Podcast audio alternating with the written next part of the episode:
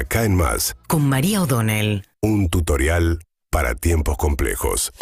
Bien, mañana va a haber una misa en Luján convocada por el kirchnerismo en son de paz de- para tratar de, bueno, dicen que es un llamado a la convivencia democrática, después el atentado a la vicepresidenta. Un oficialismo que la verdad que ha sido un poco confuso la reacción, o por lo menos oscilante. Tuvieron un primer momento muy de acusar a la oposición y a los medios por lo que le había pasado a Cristina Fernández Kirchner. Luego bajaron bastante el tono y empezaron a buscar la idea de la, la paz social. No se presentó finalmente ningún proyecto de ley en el Congreso Nacional para regular lo que llaman los discursos de odio. Sin embargo, la oposición sigue diciendo que lo que está buscando el gobierno es aprovechar este ataque a la vicepresidenta para atentar contra la libertad de prensa, pero no hay ningún proyecto que se haya materializado en el Congreso y a los legisladores o figuras de la oposición que fueron convocados por un llamado de Guado de Pedro por si querían ir mañana a la misa en Luján a la que va a ir Alberto Fernández, le dijeron que no, ni Gerardo Morales ni Facundo Manes, apuntaron a los más moderados de la coalición, ¿no?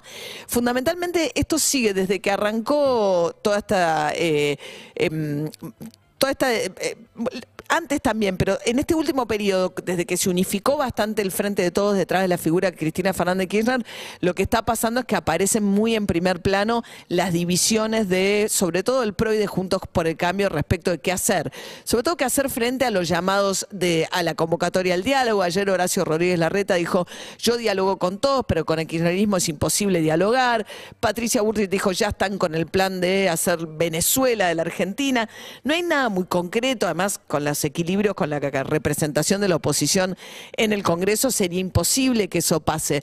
Pero en un punto en el PRO terminan peleándose para ver cuál es más duro eh, con el kirchnerismo y eso genera un corrimiento de la discusión del PRO y mucha tensión interna, que es lo que están habitando. Patricia Burrich dijo en las últimas horas que ella se va a presentar como candidata a la presidencia, aunque Macri se presente también. Se suponía al principio de estos que en la medida en que apelan al mismo electorado no iban a ir a dividir votos en la interna. No van a ir los dos, no van a terminar los dos, pero eso muestra un poco toda esa discusión interna de Juntos por el Cambio que está más tenso en este momento que lo que pasa en el frente de todos. Que mientras tanto está logrando con Sergio Massa y su gira por Estados Unidos empezar a recibir los dólares del campo que llegaron en cantidad, ¿eh? liquidando eh, ayer el Banco Central compró más de 400 millones de dólares y en tres jornadas sumó 860 millones de dólares. ¿Por qué? Por este dólar a 200 pesos que se le ofreció a las cerealeras, sobre todo que son las que tienen más resto, para que liquiden ahora y que el Banco Central pueda empezar a juntar dólares. Ahora, el Banco Central empieza a juntar dólares, sí pero perdió tanto y le cuesta tanto recuperarlos que lo que hizo el Banco Central fue extender hasta fin de año la restricción de las importaciones. Toda medida que es provisoria termina quedando en el tiempo. ¿Se acuerdan que cuando arrancó las limitaciones dijeron julio y agosto, como nos va a impactar muy fuerte la importación de energía y eso nos va a dejar muy cortos de dólares, julio y agosto rigen estas restricciones. Algunas cosas que se importaban con licencias automáticas dejan de estarlo, otros pasan a conformar el listado de bienes de lujo, otros tienen que conseguirse el financiamiento por su cuenta propia, o sea, una serie de medidas que buscan desalentar las importaciones en un momento en el que la brecha se achicó entre el dólar oficial y los dólares paralelos, pero sigue siendo muy atractivo eh, importar lo máximo posible al valor que está, pues un dólar muy barato, es el dólar más barato y mucho más barato que todos los demás dólares. Entonces el gobierno había dicho, pongo restricciones por dos meses. Ahora que acaban de decir, siguen las restricciones hasta fin de año. O sea que van a seguir administrando muy cuidadosamente los dólares de la importación hasta fin de año. Esto puso preocupación en la Unión Industrial Argentina por los insumos y además diciendo, che, ojo que también se viene el Mundial y se van a ir a gastar los dólares los turistas que tengan ese altísimo poder adquisitivo y resulta que a nosotros que, ellos dicen, importamos para producir, nos van a seguir controlando de acá a fin de año.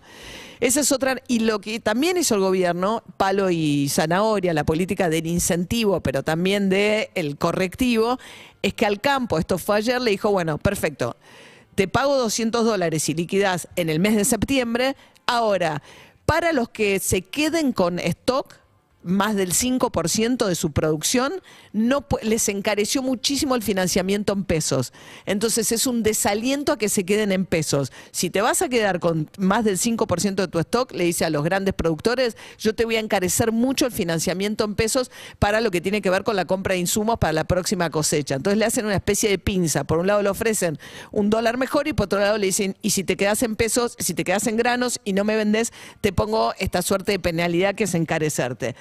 Para nosotros los, terrenales que no tenemos nada de esto, ya se encareció, que es otra forma del gobierno de desalentar los consumos en, moneda extranjera, lo que tiene que ver con que si vos comprás con la tarjeta en moneda extranjera, ya sea viajando desde acá, y te financiás con el monto mínimo, pagando el monto mínimo, si lo que el remanente es en dólares, te subieron la tasa de interés que se aplica sobre eso. Fíjense, a mí ya me llegó ayer una comunicación del banco respecto de eso.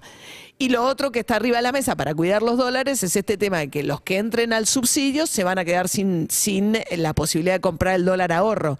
Es increíble la cantidad de gente que se sigue bajando a partir de tener esta información, rectifica su declaración y dice, no, no, no, gracias, no quiero el subsidio. Ya van 65 mil hogares que reingresaron a la carga de datos para decir que no quieren el subsidio de las tarifas de luz y de gas porque quieren seguir pudiendo comprar los 200 dólares al dólar ahorro.